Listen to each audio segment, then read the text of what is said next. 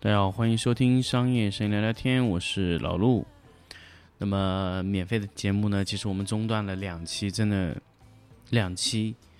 呃，本来是八月三号最后一期嘛，正常是八月七号要上，然后呃中断了一下，所以我们中断了一点点的时间，所以我们希望这一期来跟大家去更更新我们全新的一期节目。那么确实是因为嗯一点小小的意外吧，本来呢，可能我是在去做成都的 workshop。本来呢，就 workshop 结束之后呢，我会去探访几个大型的家居棚，然后就回到呃深圳，再给大家继续录节目。其实，呃，由于这个行程发生了一些变更，导致多留了四五天，所以呃，我本来的这个库存量就不够了，所以发生了停更。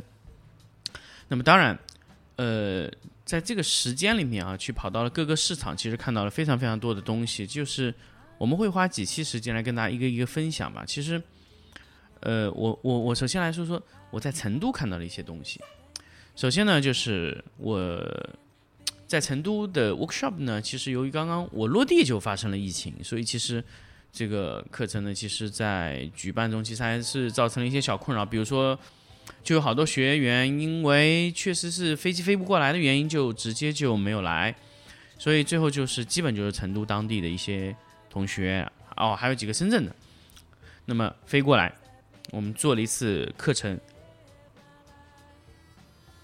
那么其实呢，就是我发现，其实现在 LED 的布光，包括我之前的第一期的学员，呃，早几届的学员，就是用闪光灯，其实他们在用 LED 布光的时候是还是非常非常适应的。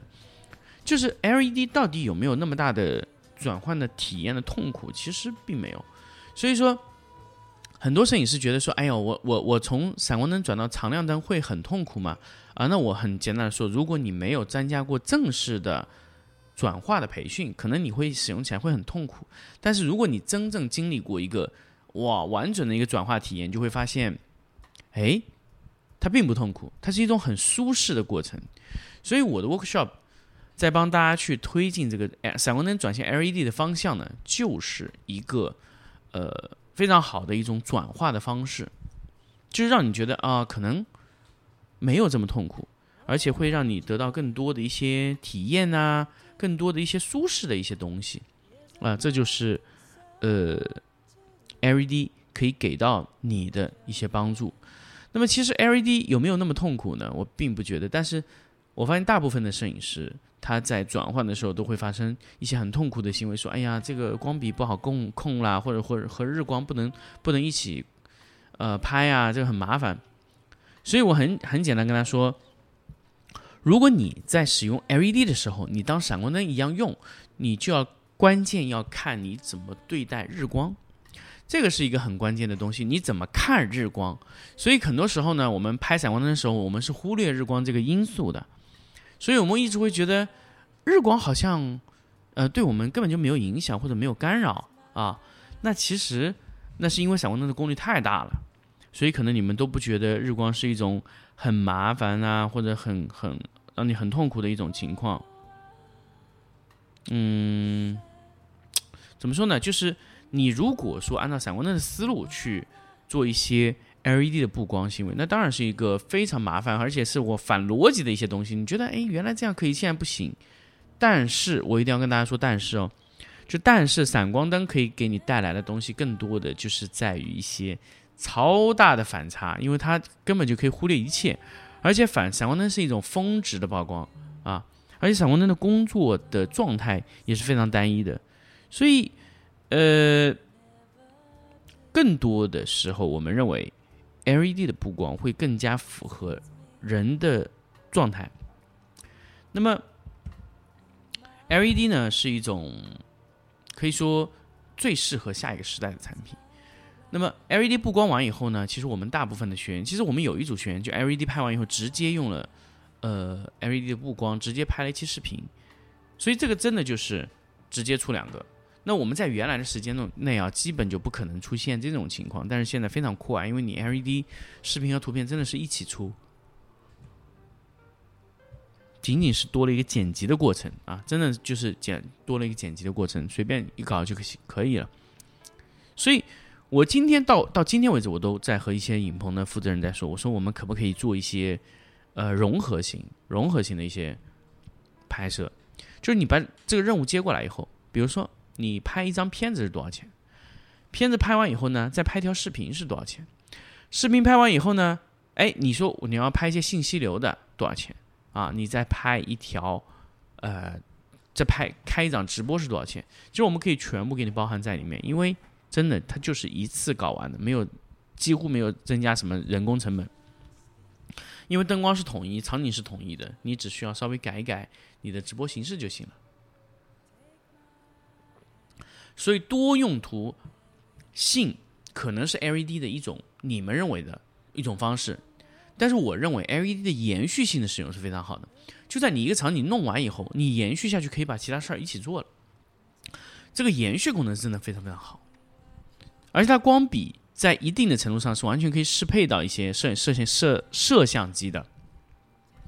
当然，你相机拍完以后，直接用相机的视频功能直接拍掉都可以。所以，因为这个它是几乎没有什么差别的嘛，所以你可以直接就给它拍掉了，非常非常方便。所以这是一种非常好的一种操作模式。所以未来融合型的拍摄，我觉得是一种完全全新的商业模型。因为用户在要求有视频，用户在要求有视频的解说，那么一张图片往往能给你带来情绪的东西，可能真的就是这么一瞬。但是视频可以给你反复的产生一些介绍啊、解释啊这一些东西，那么用户可能在买产品的时候，他可能真的只需要看清楚。但是看清楚的时候呢，图片的展示相对弱一些，这个时候一个视频往往可以解决很多问题。所以你可以去拍一些十五秒、二十秒的这种视频，介绍给给到用户，直接在场景里拍掉了啊。你可以说送，也可以不送，当然完全看你这张平面的图片拍出来多少钱，或者整个项目多少钱，然后再拍一些。短视频呢，信息流呢，比如说他需要，呃，他来带一个员工，或者说带他自己老板，呃，那个甲方自己来说，我自己拍一下就可以。那这个东西怎么收费呢？更便宜，你剪一下，直接用剪映拍就行了啊。手机拍完直接剪映剪就 OK，非常快。这个都是在融合型的状态里拍的。那当然，如果说你把这个场地留给这个用户，比如说用户你在里面随便拍，对吧？我给你一个小时，啊，比如说一个小时五百，或者说。八百块钱，你随便拍，因为我已经拍完了，随便你想怎么拍都行。那 OK，或者你明天来拍也行。那么这个时候你只要将场景保留一天就行了。那么你这些保留的场景，第二天就这些灯，这个场景本身在涨钱，这是非常非常好的一个东西。就你跟他说好，你明天拍短视频信息流是多少钱，我帮你搞定就 OK。你只要把灯打开就可以了，只要一个保存就可以搞定，真的非常非常方便。如果说你觉得这样的布光还不够爽，那怎么样的才钱赚钱你才舒服呢？不停的拍吗？现在人工费用那么高，你招个人真的很困难所以你需要让场地中的设备本身能赚钱，啊，这就是一个非常非常重要的一个过程。这就是我在成都看到的一些东西。其实人对 LED 是没有排斥的，包括你们在摄影摄影师也对 LED 没有排斥，只是我们心里有所一些不太甘心的东西。那么日光。日光如果在 LED 中，它扮演是是一个怎么角色呢？其实我到开头到现在都没有说这个事情。那么日光在 LED 中扮演的一定是共存的形式，所以你想抗日那是不可能的。所以我们一直知道，就是闪光灯里面有一有一个词叫抗日。什么叫抗日呢？就是对抗日光，就我要超过你，我要把你压到完全黑。所以这有闪光灯可以白天拍黑夜的效果，叫抗日。因为闪光灯呢，由于它的同步速度和超快的速度和它的超高的亮度，在短时间内激发，它比日光的那个强度高太多了，它可以瞬间把太阳压暗。但是，啊，我要说但是呢，但是如果你这样压的话呢，日光的氛围是没有的。那么第二个，你在日光下，你用 LED 抗日那是不可能的，因为日光的亮度远远超过一个 LED，所以我们要和日光共存。所以我们一般会把日光作为一个巨大的漫反射。如果你的主光做完以后，你这个时候，呃，你发现硬太阳光非常非常强，你可以将太阳光来光的位置铺上柔光屏，把它变成一个柔光漫反射。那这个时候呢，你就和它共存了，大量的柔光会填充到你的物体中。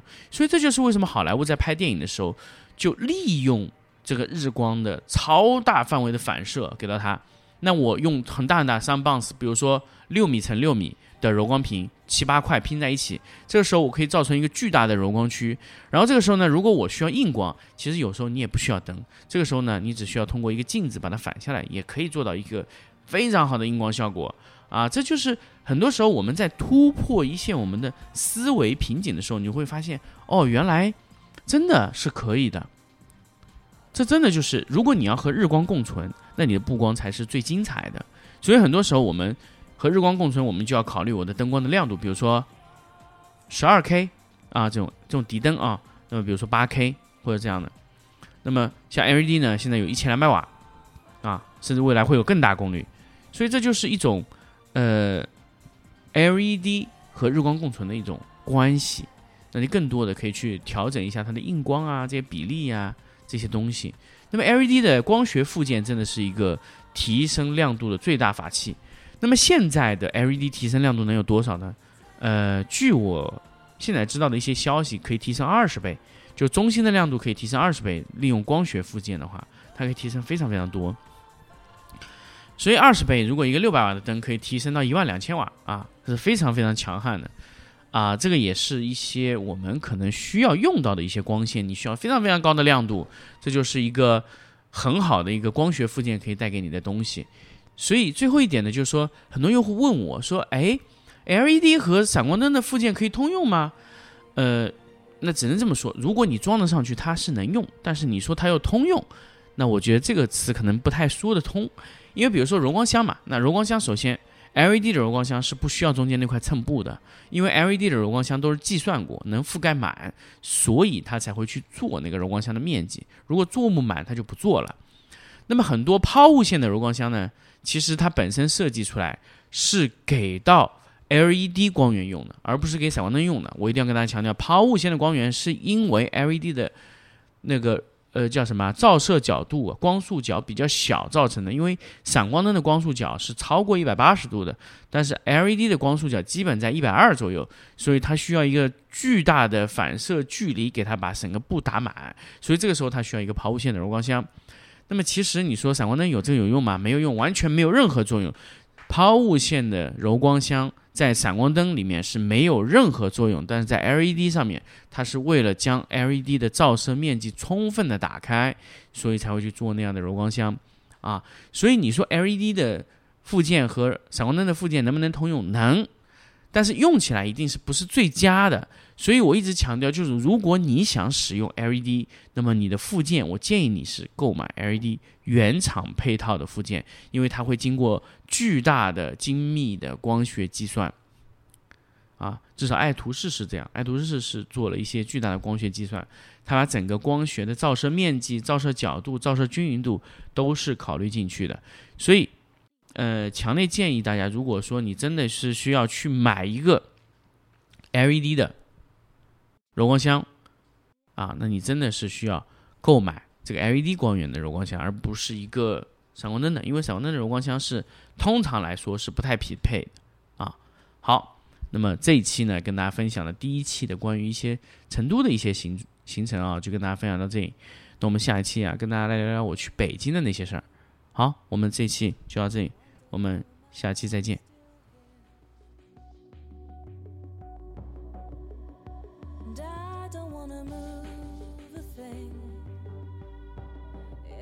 change my memory.